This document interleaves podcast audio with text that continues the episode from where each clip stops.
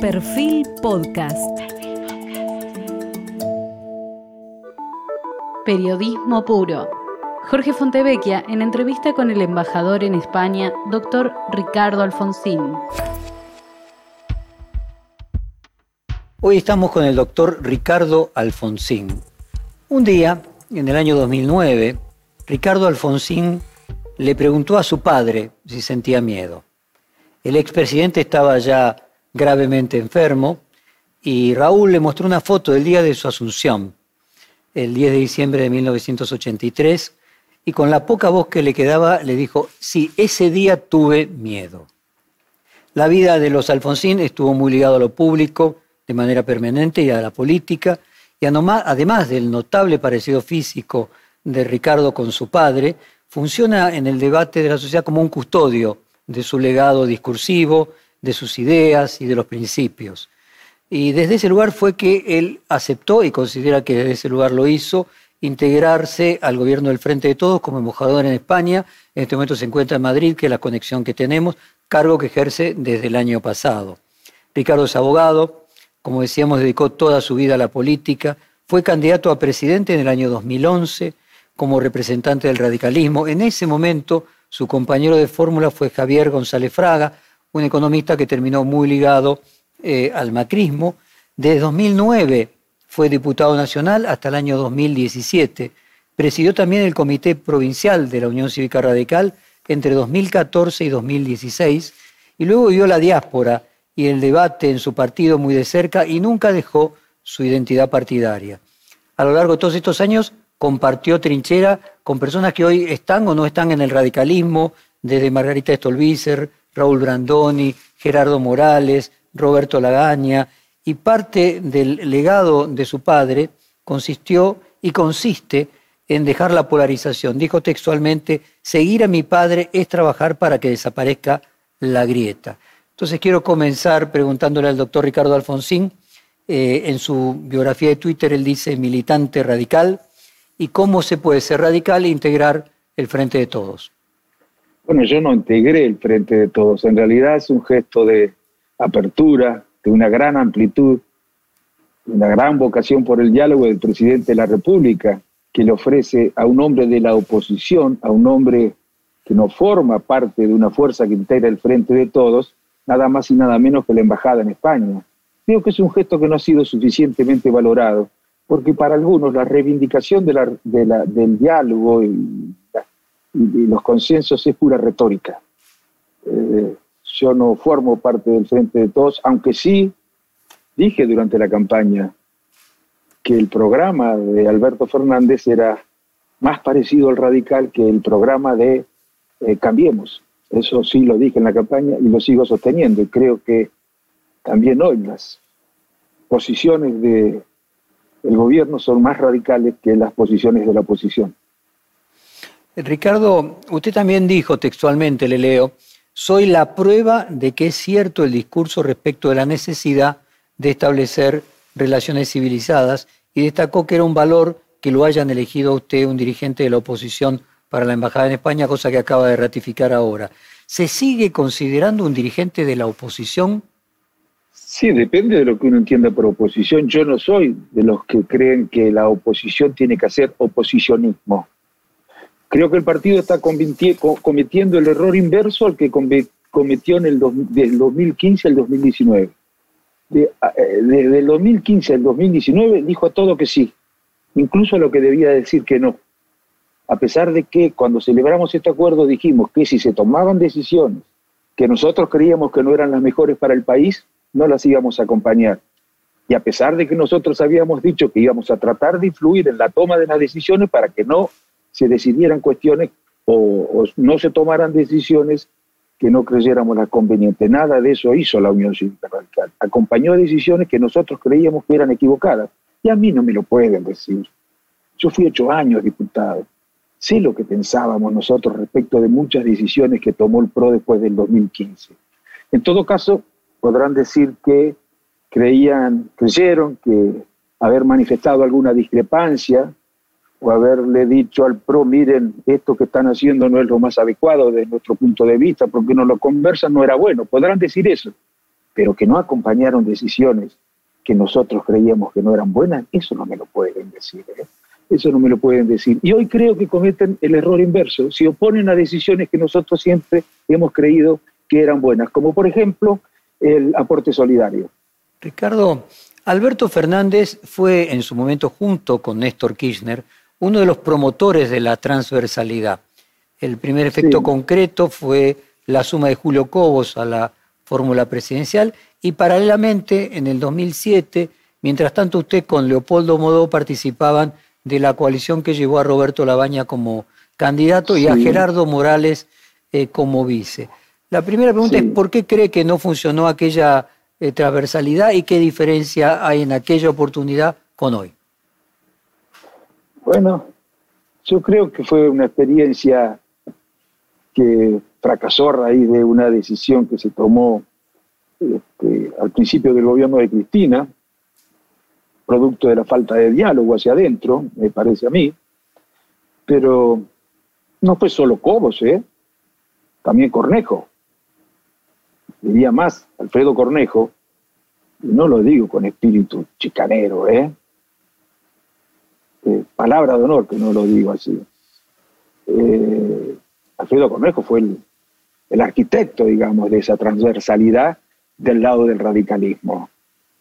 Por eso me llama la atención que tenga ahora a veces actitudes tan duras con quienes, bueno, creen que la Unión Cívica Radical eh, debe ser consecuente con sus ideas y si para ser consecuente con sus ideas tiene que acompañar decisiones del gobierno, las debe acompañar. Ricardo, precisamente Gerardo Morales, que era el candidato a vice en ese momento, eh, es de los actuales radicales orgánicos, eh, gobernador de la provincia de Jujuy, el más cercano a Alberto Fernández. Morales se define a sí mismo como el más peronista de los radicales. Eh, siguiendo esa, esa lógica, ¿cómo se definiría usted en su relación con el peronismo? Yo nunca fui gorila, mi padre nunca lo fue, y por supuesto los hijos están influidos siempre por los padres. Eh, y en esto mi padre ha influido seguramente en mí. Yo nunca fui gorila, creo más. Yo creo que hay muchas más, y se enojan los radicales cuando digo esto, deberían, bueno, reaccionar de otra manera. Incluso desde una perspectiva egoísta deberían reaccionar de otra manera. Cuando uno dice que eh, el radicalismo se parece más al, al peronismo en cuestiones económicas, sociales, si uno se pone a preguntar, a ver, qué idea tiene el, peronismo acerca del rol del Estado en la economía, cuáles son los sectores que el peronismo quiere representar, qué piensa del peronismo de lo que debe ser el sistema tributario, qué piensa el peronismo acerca de lo que debe ser la relación entre el trabajo y capital, las relaciones comerciales con otros países. Seguramente vamos a coincidir muchísimo más con el peronismo que con el PRO. Pero no lo digo yo a esto. Lo dice la historia y lo han dicho muchísimos sociólogos, analistas políticos. Incluso Mariano Grondón un día escribió en el diario La Nación un artículo en el que me menciona a mí, este, y diciendo que la Argentina eh, tenía, en términos de sistema de partidos políticos, un defecto que había dos partidos de centro izquierda, que el peronismo y el radicalismo en definitiva eran dos partidos de centro izquierda que se parecían mucho, y que faltaba un partido de derecha, y que había que crearlo. Lo dijo a esto en el 2011, ¿eh? que había que crearlo. Incluso decía que el líder de ese partido debía ser Mauricio Macri. Cambiemos no nace en el 2015. Cambiemos se formaliza en el 2015, pero ya empiezan a trabajar para crear Cambiemos desde mucho antes. Y me critica a mí porque decía que yo, por las posiciones que asumía, me parecía más al, peronismo y no comprendía que eh, era necesario que la Unión Cívica Radical se alvearizara y se transformara en un partido de derecha. ¿Se entiende lo que digo? No, fíjense qué cosas se decían ya en el 2011, ¿no? Permítame, los radicales nunca dijeron nada. Si podemos entonces construir juntos una diferente taxonomía. Eh, usted se refiere a las ideas similares de una parte del radicalismo con una parte del peronismo, porque Menem podía tener probablemente las ideas más distantes de lo que usted plantea del radicalismo y al mismo tiempo de la Rúa también podría tener las ideas más distantes. Entonces, podríamos coincidir en que los dos partidos, recreando aquel texto de Grondona, los dos partidos tienen centro izquierda y centro derecha eh, en proporciones a veces cambiantes, pero siempre significativas, y que entonces lo que se pueda estar recreando es una nueva, podríamos decir, confluencia de dos sistemas eh, de alianzas, uno más progresista y otro más conservador? Sí, es cierto. Eh, yo no quise eh, ingresar en ese tema porque hubiera sido muy largo, pero gracias por la pregunta.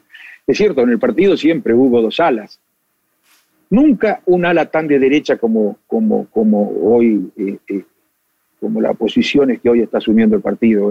Y quizás nunca tan a la derecha como la de Menem en el peronismo. Exactamente, tampoco nunca tan a la derecha en el peronismo como la del peronismo. De ambos partidos han tenido desviaciones a lo largo de la historia. Nosotros ya la tuvimos eh, en la concordancia, por ejemplo, ¿no? Después del golpe de Uriburu, pero supimos rectificarnos y recuperarnos eh, y volver a ser un partido popular. Eh, pero ambos partidos han tenido dos alas. Yo creo que han sido un poco más específicos ideológicamente y sociológicamente ideológicamente, por lo menos, la Unión Cívica Radical. Ha sido un poco más específico la Unión Cívica Radical, pero creo que sí que ambos partidos han tenido distintas corrientes, pero siempre fueron mayoritarias a lo largo de la historia, desde su nacimiento. Eh, las corrientes más progresistas, aquellas que se acercaron más a la derecha en determinado momento de la historia, fueron percibidas después como desviaciones de la identidad o de la razón de ser auténtica de cada uno de los partidos, ¿no? Me quedé pensando, escuchándolo, eh, iba a la teoría del clinamen. El clinamen era la idea de un átomo que se torcía y no seguía la línea de la gravedad y en su error creaba algo nuevo, ¿no? Eh, en su caída torcida creaba algo nuevo. O sea, podríamos decir de que lo que vemos a fin de siglo y principio del actual es que tanto en el peronismo como en el radicalismo hubo eh, lo que usted denominaba anomalías, que se corrieron más allá del, marco. ¿Eso no está creando algo nuevo y ese crear algo nuevo eh, eh, puede hacer estas dos coaliciones que simplemente necesiten terminar de amalgamar identidades más afines? Sí, yo creo que sí. A ver, en primer lugar diría, haría una aclaración, pero para, no, doy la explicación de esta aclaración para no hacer demasiado largas las cosas. Cambiemos no lo crea la Unión Cívica Radical, ¿eh? No seamos inocentes, no lo crea la Unión Cívica Radical. Yo sé que no lo crea la Unión Cívica Radical, lo crean otras instancias, este, otros actores que en un sentido convencional no son políticos, pero en la medida en que influyen sobre la organización de la sociedad, sí, también son actores políticos. Por otro lado, diría que la Unión Cívica Radical ocultó, por lo menos algunos, los dirigentes que mayor responsabilidad tuvieron en la destrucción del Frente Amplio UNEN y en su sustitución por Cambiemos, eh, nunca dijeron que llevarían el partido a la derecha. Y yo creo que estaba eso en la intención de algunos, por lo menos, de los que en su momento defendieron eh, con mayor convicción la necesidad de destruir el Frente Amplio UNEN y reemplazarlo por eh, Cambiemos. pero sin la intención de transformarlo en algo permanente y sin la intención de transformar al partido en una expresión de la derecha como terminó ocurriendo. Lo digo con mucho dolor porque los quiero a mis correligionarios. Pero a mí no me lo pueden contar. Podrán decir en las canales de televisión, podrán decir en las reuniones de los partidos, pero a mí no me pueden contar. Yo sé bien las cosas que nosotros pensábamos. Por ejemplo, respecto de la designación de jueces de la Corte por decreto. Y fui uno de los únicos, si no el único, que con todo respeto, con toda prudencia y con toda responsabilidad salía a decir que debía corregirse esa decisión. ¿eh? entre otras cosas, para no hablar de lo institucional. Este, eh, Perdóneme que lo interrumpa, Ricardo. Usted dice que actores eh, políticos, aunque no sean profesionales de la política, para no dejar a la audiencia en ascuas. En un sentido convencional. Entendí perfectamente, pero ¿podría usted aclararlo mejor a quién se refiere? Intuyo que se está refiriendo a sectores de los poderes más permanentes, como se denominan, pero me gustaría que usted mismo lo dijera no voy a dar demasiadas precisiones, pero a quienes influyen sobre la opinión pública, a quienes están en condiciones de ayudar a los partidos políticos en la campaña, a quienes no tenían representación política y la necesitaban. La derecha no tenía representación política en la Argentina. No había, a ver, desde casi principios del siglo XX, por culpa de la Unión Cívica Radical o por mérito de la Unión Cívica Radical, la derecha liberal se había quedado sin representación política, no contaban con un partido que fuera competitivo electoralmente. A ese rol lo cumplía eh, el partido militar y necesitaban crear un partido que fuera competitivo, que fuera capaz de ganar elecciones. No lo habían podido hacer hasta el 2015. Eh, lo habían intentado en varias oportunidades, con Nueva Fuerza, con la UCD, en varias oportunidades lo intentaron. En el año 2015 tuvieron éxito. Después de la crisis del 2001, se generaron las condiciones para la creación de un partido que expresa ese tipo de ideas, que son legítimas, pero no son las radicales. Yo no digo que no sean democráticas. Nadie, nadie le pone un revólver a la cabeza a nadie para que vote eh, programas neoliberales. Bueno, pero no existía un partido competitivo electoralmente capaz de ganar elecciones y llegar al gobierno para aplicar programas que siempre las grandes mayorías habían considerado que no eran los que iban a resolver los problemas que necesitaban, esas mayorías que se resolvieran. Bueno, en el 2015 eso se logró. Se logró y la Unión Cívica Radical, curiosamente, que fue la responsable a principios del siglo XX de que ese partido de derecha que podía ganar elecciones se transformara en un actor ingrávido en el escenario político nacional, ese, esa misma Unión Cívica Radical fue una pieza fundamental en la construcción de una alternativa de derecha, lugar en, la, en el que hoy el partido parece que se siente muy cómodo. A ver, permítame, Ricardo, nuevamente ir a la taxonomía eh, distinta de radical y, peronista, ¿no? Porque uno analiza y se encuentra, no sé, Moró, eh, Morales, eh, encuentra que los radicales, Carrió, usted, los radicales están en un lado y en el otro, eh, los mismos que en el 2007 estaban todos juntos. Entonces, déjeme ahondar un poco para poder comprender la causa de la causa. A ver, usted dice la derecha. Y mi pregunta es, ¿la derecha o el antikirchnerismo? Y dos, el, Cambiemos, como resultado de la fusión del PRO con, con, eh, el partido de Carrió y con la Unión Cívica Radical, tiene un origen en un partido que tenía eh, de centro derecha, que tenía una alianza con López Murphy. Eh, y tengo la sensación de que en el proceso de construir mayorías, en el año 2015, fue haciéndose cada vez más progresista. Y que probablemente hoy eh, Macri ya viendo que él personalmente no tiene posibilidades de volver a ser presidente o tiene pocas, se volvió a derechizar, para decir de alguna manera, y a tener posiciones parecidas a las que tenía en el 2005. Eh, entonces, ¿es correcto derecha o izquierda o se utilizó eh, esta dualidad de manera engañosa de un lado y del otro? Yo creo que, a ver, si usted quiere la llamamos de otra manera. Acá en la Argentina hay un conjunto de, personas importantes que creen que lo mejor que pueden hacer los gobiernos por la economía de un país, de la que dependen tantas cosas, las condiciones de vida de la gente, entre otras, lo mejor que pueden hacer los gobiernos es meterse lo menos posible. Bueno, a eso yo le llamo derecha, a eso le llamo liberalismo o neoliberalismo. Eh, la Unión Cívica Radical nunca creyó eso. Yo creo que eh, Perdóneme que lo interrumpa, entonces déjeme hacerle preguntas. Usted coloca la frontera en eh, el rol del Estado en la economía. Carrió eh, piensa como, entre otras cosas, sí, pero como un, como un punto inicial.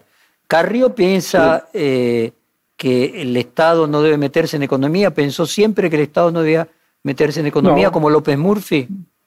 No, no, no, yo creo que este, ha evolucionado, involucionó desde mi punto de vista, desde el punto de vista de ella, habrá evolucionado. Ella ha dicho que no existen esas categorías, para mí la, las categorías existen, no solamente existe una izquierda y una derecha, sino que existen varias además, varias izquierdas y derechas. En el fondo, la, la diferencia entre una y otra corriente de opinión tiene que ver con valores a partir de los cuales uno cree que debe organizarse la sociedad. Eh, yo creo que la sociedad debe organizarse en valores que tienen que ver con el altruismo, con la fraternidad, con... Eh, Perdóneme que lo, que lo vuelva a interrumpir. Y yo le marcaba el tema de kirchnerismo, antikirchnerismo.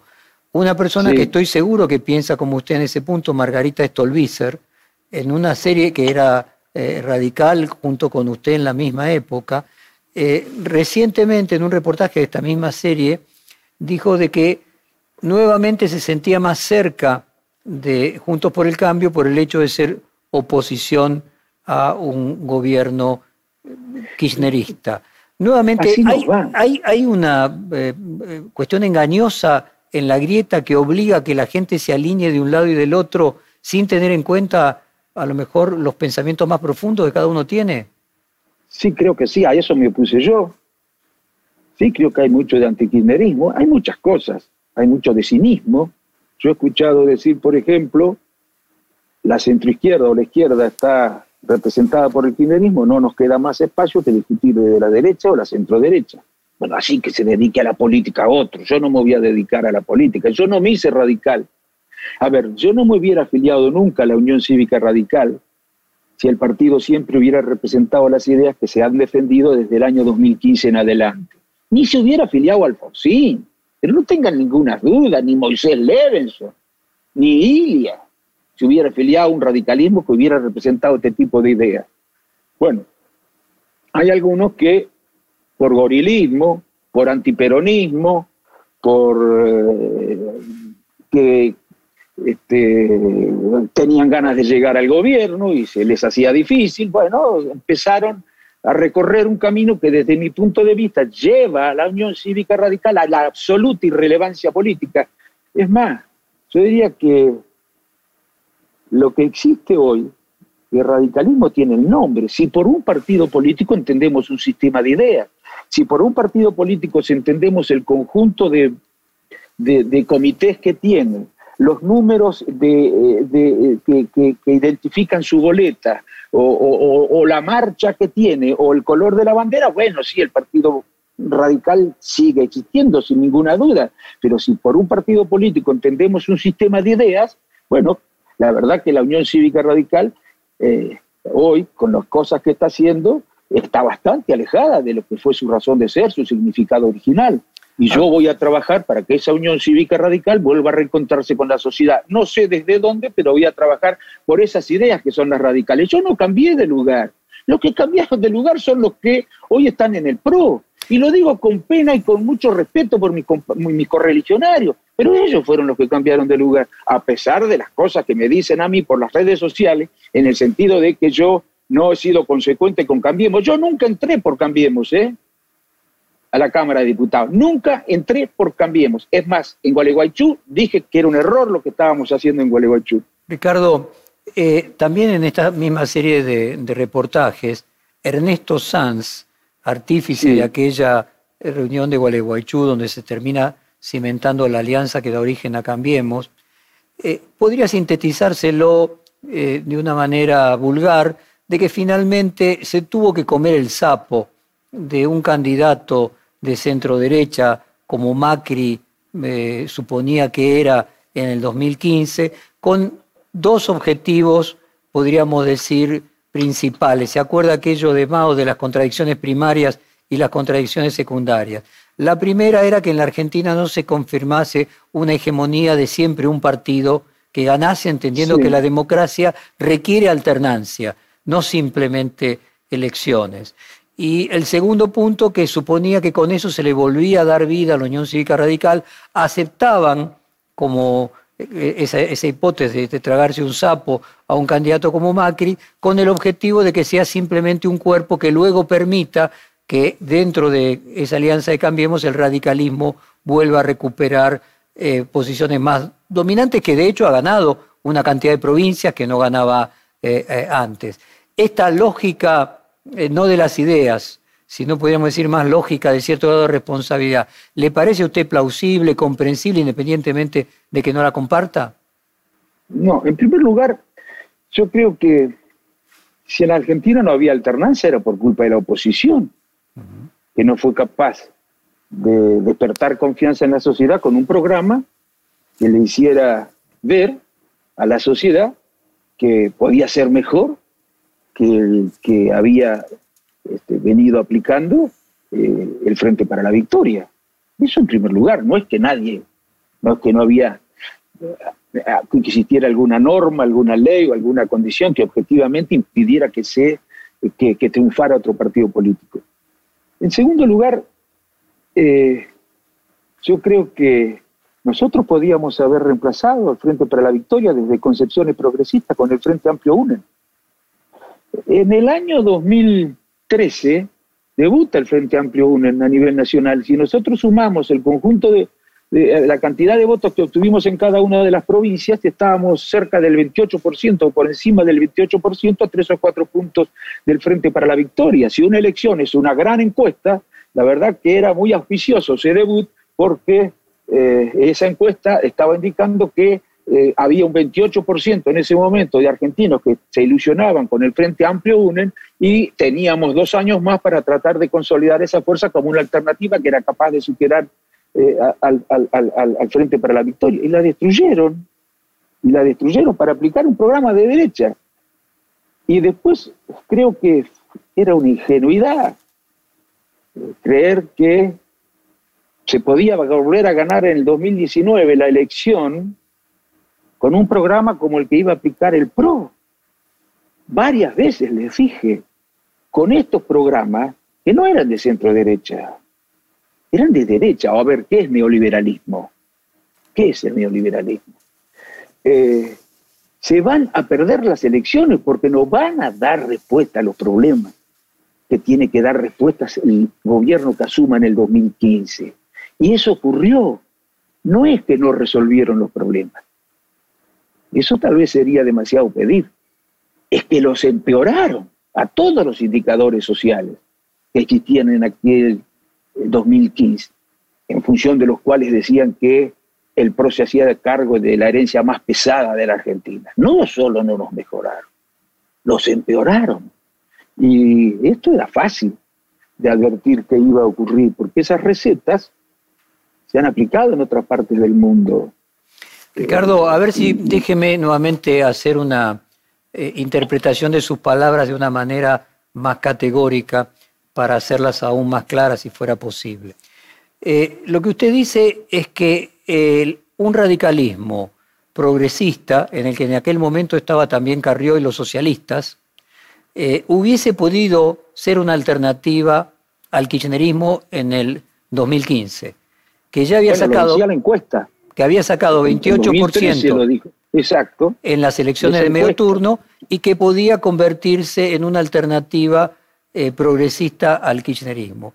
Y que intencionalmente sectores que tenían el interés de que se aplicase un plan económico neoliberal intercedieron, cooptaron, concretamente sería Carrió, si entiendo bien, y luego aparte del Partido Radical, para que en Gualeguaychú se pudiese llevar eh, toda esa ala del de el progresismo pan radical, menos el Partido Socialista quedó afuera y menos usted y algunas personas, eh, no muchas, del Partido Radical, a una nueva alianza que tuviese las mismas o más posibilidades de ganar, pero además aplicase otro proyecto económico.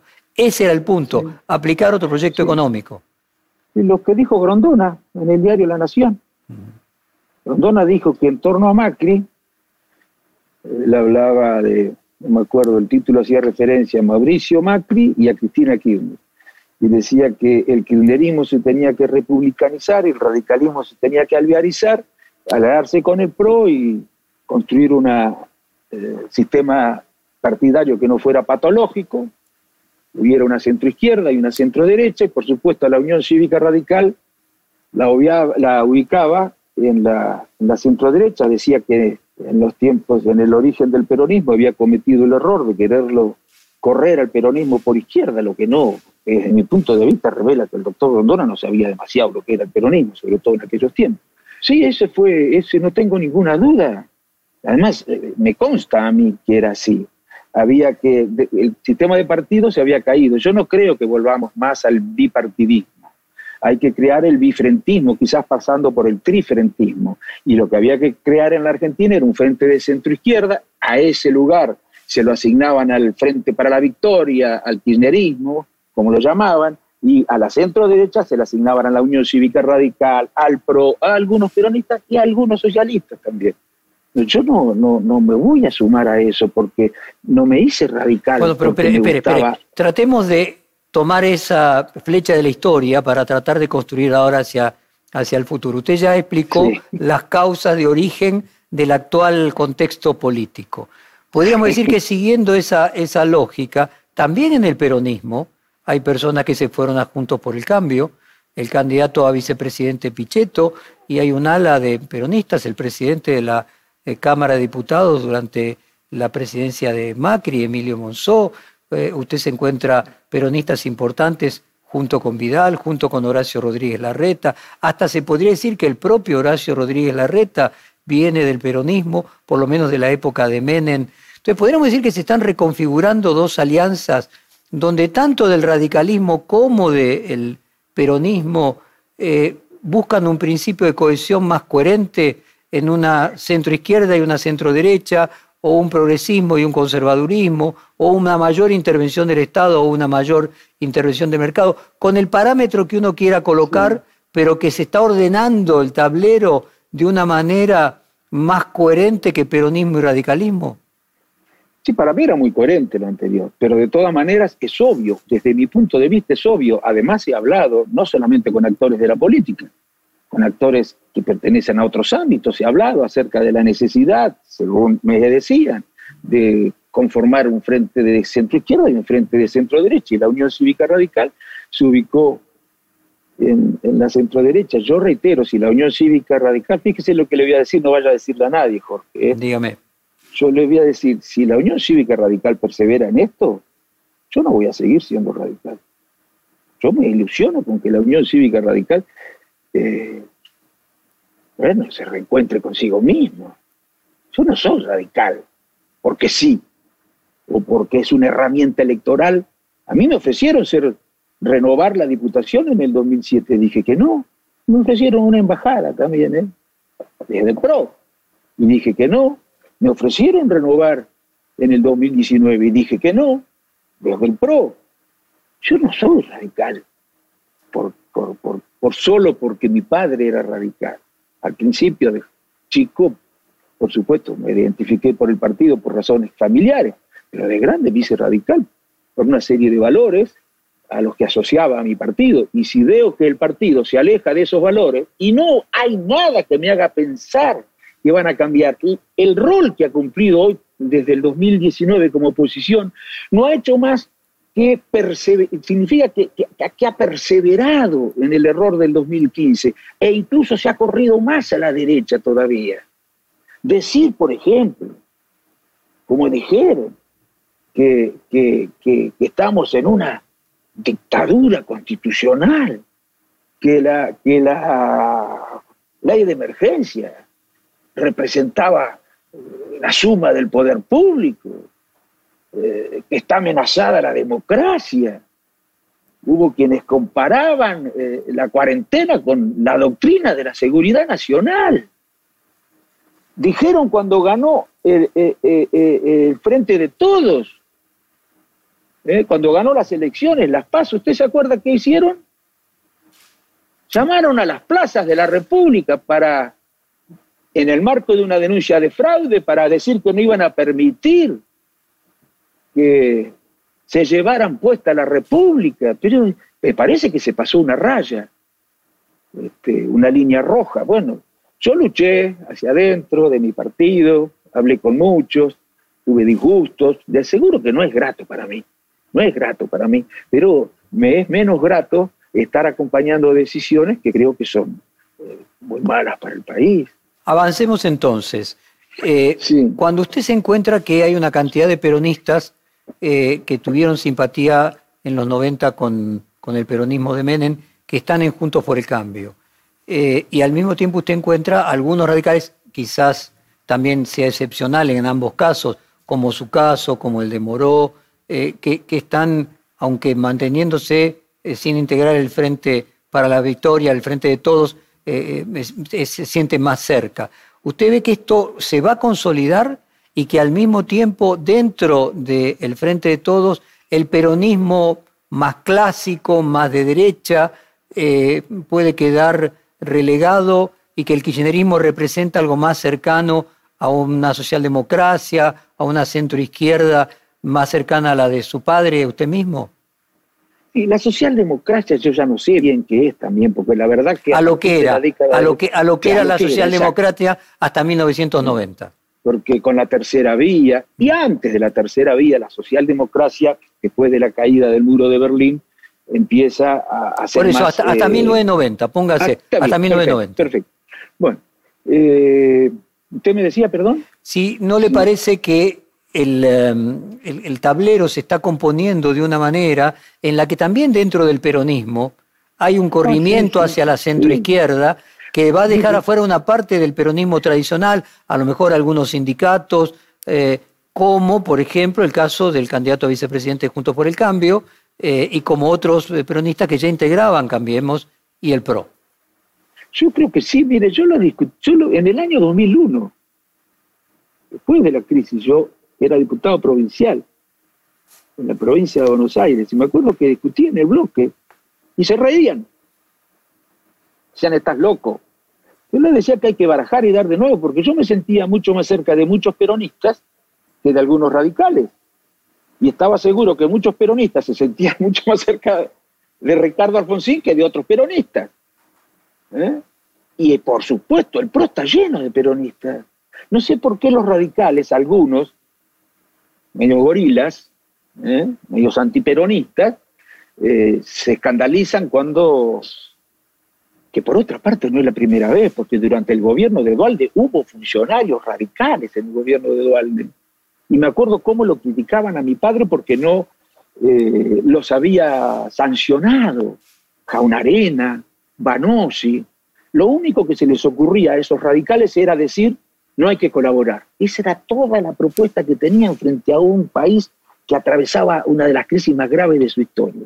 Bueno, yo creo que, que sí, que hay que barajar y dar de nuevo en la Argentina, y habrá que ver quién se ubica en cada uno de los lugares. A mí en la derecha no me van a encontrar, pero yo no porque no sea respetuoso, por Dios. Nosotros los, argentinos somos tan, tan autoritarios que el que eh, eh, escucha a, otro que critica su posición, siente que lo está ofendiendo. Yo creo que tienen buena intención. Yo estoy seguro que el presidente Macri tenía la mejor intención del mundo. ¿Quién va a gobernar para hacer las cosas mal?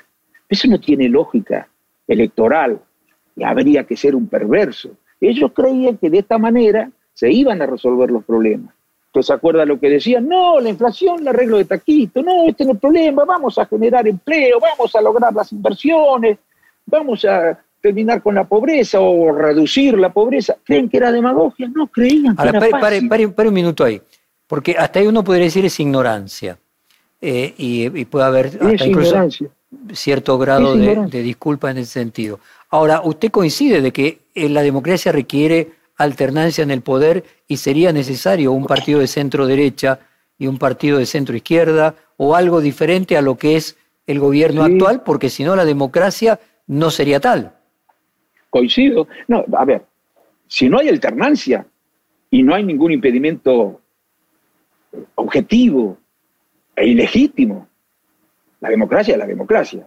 Si el oficialismo tiene enfrente un conjunto de ineptos que son incapaces de comprender qué es lo que está pasando, y si no son capaces de comprender los reclamos que hace la sociedad, bueno, lo que está fallando es la oposición. Usted lo que dice es que podría haber democracia genuina sin alternancia.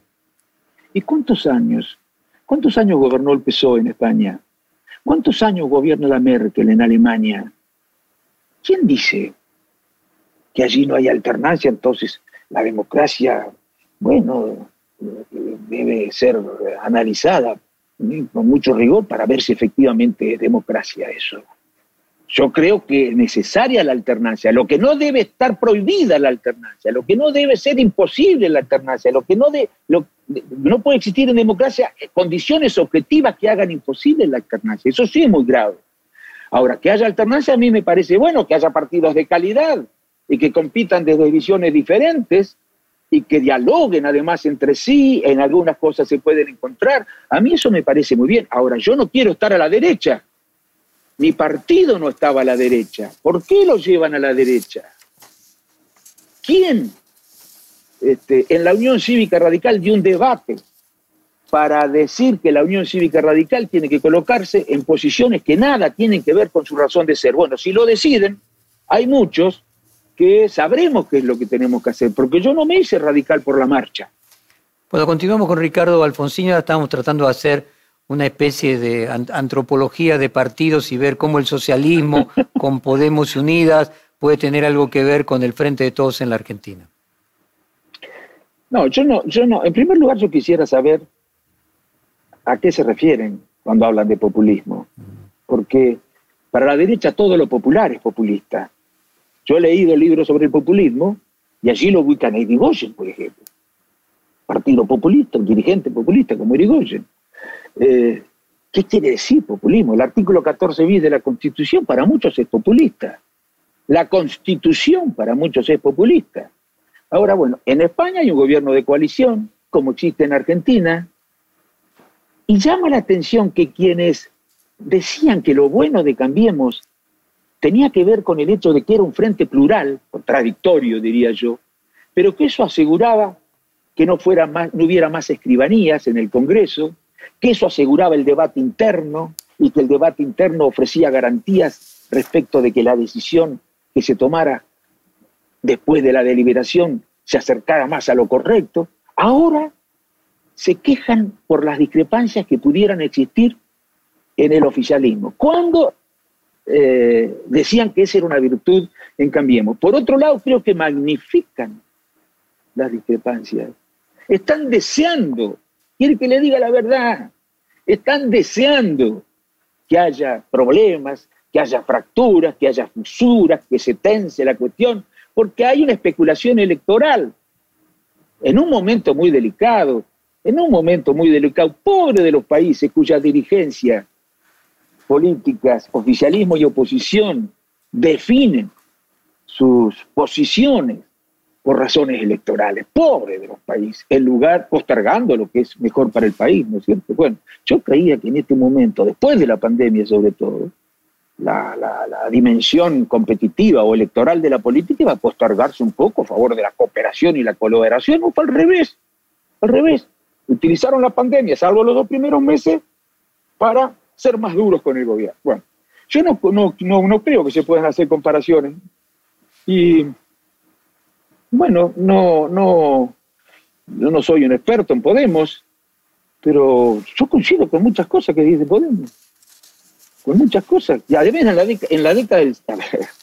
Eh, después de la Segunda Guerra Mundial, esas cosas eran las más racionales, las más civilizadas. El estado de bienestar es un monumento civilizatorio, ahora es un retroceso populista. ¿eh? Bueno, este, yo creo que este, va a venir un cambio, un cambio.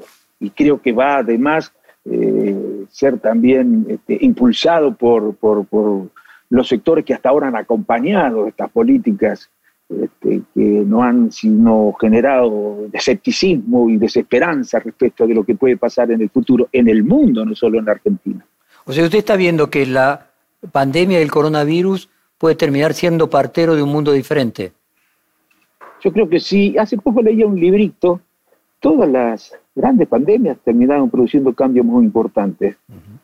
Cambios muy importantes. Incluso la peste negra, el renacimiento, decían. Eh, la peste negra que había sufrido el imperio romano de Oriente, consolidó el Islam, consolidó este, Europa.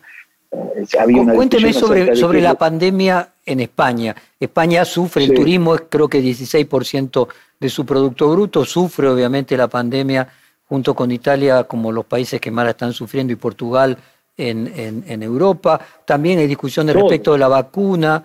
Eh, cuéntenos cómo la está pasando ah, España y cuando usted ve cómo la pasamos en la Argentina, ¿qué comparación hace? Sí, encantado, porque algunos creen que es un fenómeno nacional, que la pandemia, este, eh, por lo menos en términos económicos, ha tenido las consecuencias que tuvo en la Argentina, solo en la Argentina. ¿Eh? Bueno, yo llegué a España en mediados de octubre, cuando empezaba a crecer la segunda ola. Bueno, hoy hay muy importante cantidad de contagiados y hay una gran preocupación, pero no solo en España, en Inglaterra, en Francia, en Italia, en Alemania. Merkel no va a habilitar las clases presenciales en Alemania. Eh, y la economía está sufriendo muchísimo, ¿se imaginan? Dicen que uno de cada tres negocios, restaurantes, bares en España no va a abrir.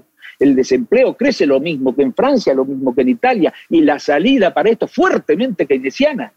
No es una salida como la de la crisis del 2008, ¿eh? es una salida fuertemente keynesiana. Europa va España va a recibir del el Banco Central Europeo 140 mil millones de euros. ¿Se imagina si nos dieran a nosotros 140 mil millones de euros y 70 mil millones a fondo perdido? Bueno, están con muchos problemas, pero no solo en España. Incluso en España tal vez estén controlando un poco mejor la cosa, pero han tenido problemas económicos muy serios. Y los países que dijeron, no, no vamos a tomar precauciones de tipo sanitario porque vamos a generar un problema grave en la economía. Bueno, son los países que encabezan el ranking de la peor performance desde el punto de vista sanitario y desde el punto de vista económico también ha sido un desastre.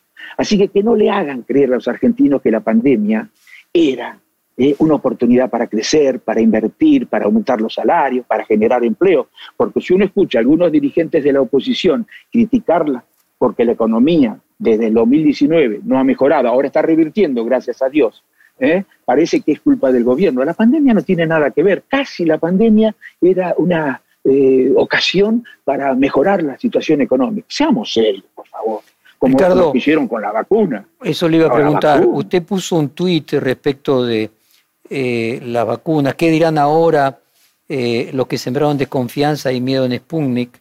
y España, si no entiendo mal, también está en este momento interesada en la vacuna rusa. ¿Cuál es la situación con las vacunas? Europa están interesados, o que hay un debate, por lo menos en los medios, ¿eh? acerca de si no es necesario. Bueno, Alemania estaba conversando con Putin para hacer juntos la vacuna, este, AstraZeneca también estaba conversando. Bueno, hay, faltan vacunas, no hay vacunas porque, claro, la producción, eh, bueno, no estaban en condiciones de producir la cantidad de vacunas que necesitaban. Aparte hubo una, eh, ahora que estamos hablando de, de la Agenda 2030, bueno, podríamos haber debutado, por lo menos con relación a este tema, con mayor, mayor solidaridad, ¿no es cierto?, en el mundo. ¿eh? tendríamos que haber Ricardo, usted marcha mencionó, mencionó recién, por lo menos en los medios se refería. Eh, por el tiempo que lleva allí, ¿qué nos contaría? Es igual en todos lados. Eso sí que no tiene que victimizarse nadie, es lo mismo en todos lados. Y eso, mire que yo soy una persona que lee mucho sobre eso, porque para mí, para mí es la gran cuestión que no ha sabido resolver la democracia, porque la democracia es el régimen de la opinión pública, pero el asunto es quién forma la opinión pública porque no es el régimen de la opinión pública y allí se acaba el problema. Después debemos preguntarnos, ¿y cómo se forma la opinión pública? Yo no sé lo que pasa en Alaska, porque no vivo en Alaska. ¿Cómo me puedo formar la opinión acerca de lo que pasa en Alaska? Si no es a partir de los medios de comunicación. No creo que la política hoy tenga las mismas posibilidades eh, de formar la opinión pública, de competir por la formación de la opinión pública, que eso es la política además, ¿eh? Eh, que otras instancias. Pero eso pasa en todo el mundo, no solamente en la Argentina. Y nada hay peor que querer combatir eso limitando la libertad de expresión. En ese sentido, soy como decía Camus, la libertad, la libertad con, la, prensa, con libertad de expresión puede ser buena o mala, y a veces muy mala. En la Argentina hay más grieta, la grieta entendida como incapacidad para resolver sin tanta pelea, sin tanta confrontación y sin odio Argentina hay odio, yo lo veo en las redes, las cosas que me han contestado en las redes a ese tweet diciéndome, ah, bueno, pero nosotros lo aplicamos antes de que salgan de Lancet y nosotros la hemos estado aplicando sin saber si era buena. El que me escribe eso no sabía si era buena, porque la ya la había hecho la prueba. Y todas las ANMAT que están en el mundo, en aquellos países en los que la vacuna Sputnik se aplica, habían hecho también las evaluaciones para saber si la vacuna era o no este, aplicable. Y bueno, ahora resulta que sale lo de Lancet. Bueno, quien cree más en The Lancet es muy prestigiosa. Que en la MAT argentina, bueno, ya él. Ricardo, hay una controversia en la Argentina que aún a la distancia usted debe haber llegado respecto de la Cancillería.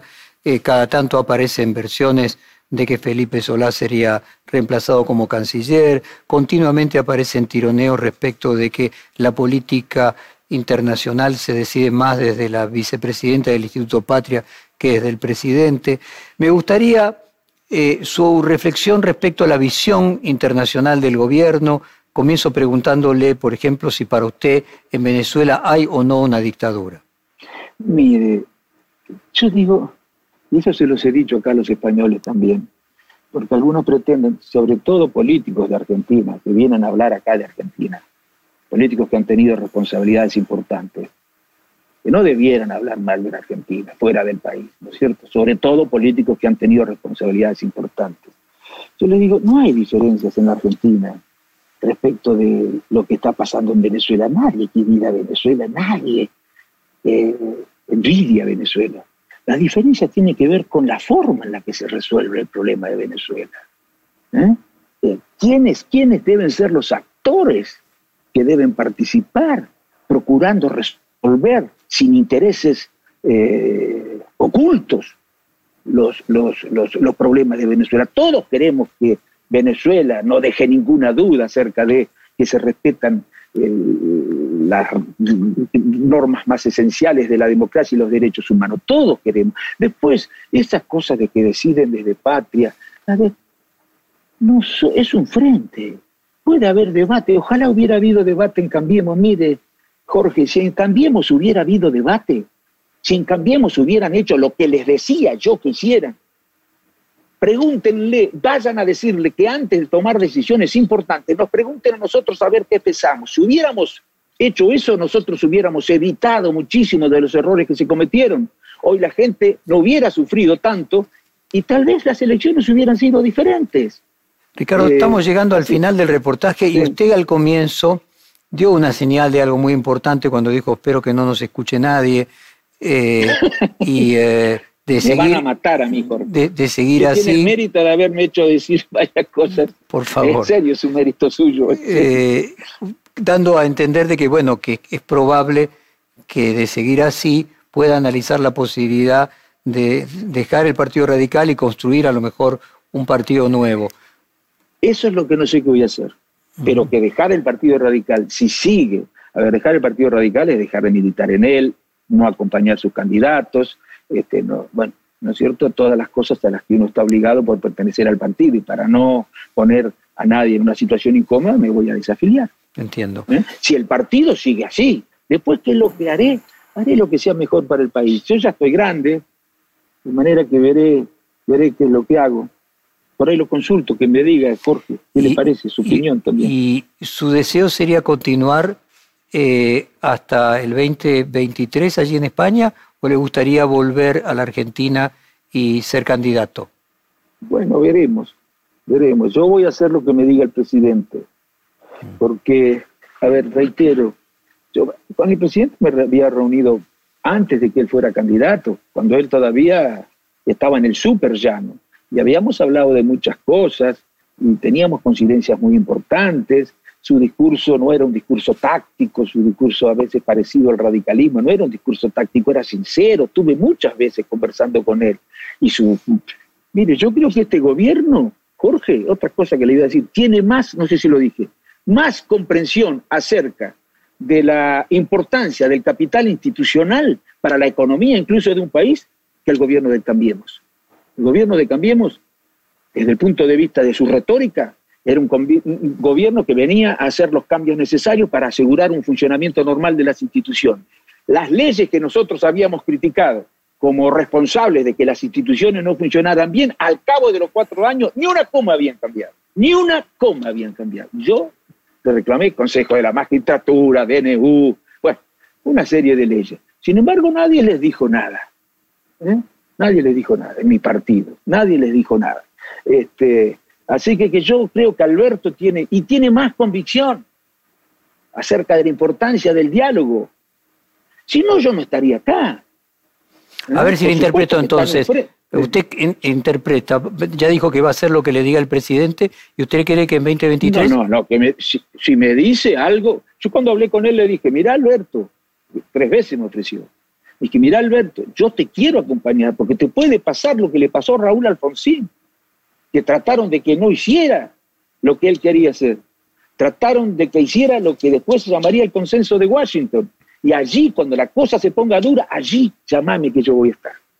Eh, veremos qué es lo que pasa, si sigue, y yo creo que va a seguir, defendiendo sus convicciones eh, y defendiendo sus ideas, por supuesto haciéndose cargo de algo tan elemental como es la correlación de fuerzas en política, bueno, yo voy a seguir acompañándolo. Ahora, si, si el presidente no me necesita acá y yo puedo ir a hacer política en Argentina, algunos creen que a mí me encanta estar acá, además estoy acá con la cuarentena eh, prácticamente encerrado también. A mí me gusta mucho mi país también y estar eh, recorriendo la Argentina y estar recorriendo la provincia, como lo hice siempre, a la manera de mi padre. Los medios son muy importantes, Jorge, importantísimo. Usted lo sabe, no se lo digo por demagogia, usted lo sabe. Pero la relación con la gente es importantísima también. Bueno, Ricardo, lo esperamos entonces. Fue muy interesante esta conversación. Yo lo llamo, Jorge. Muchísimas gracias. Un abrazo Gracias a usted. Muchas gracias. Gracias, muy amable. Chao. Perfil Podcast.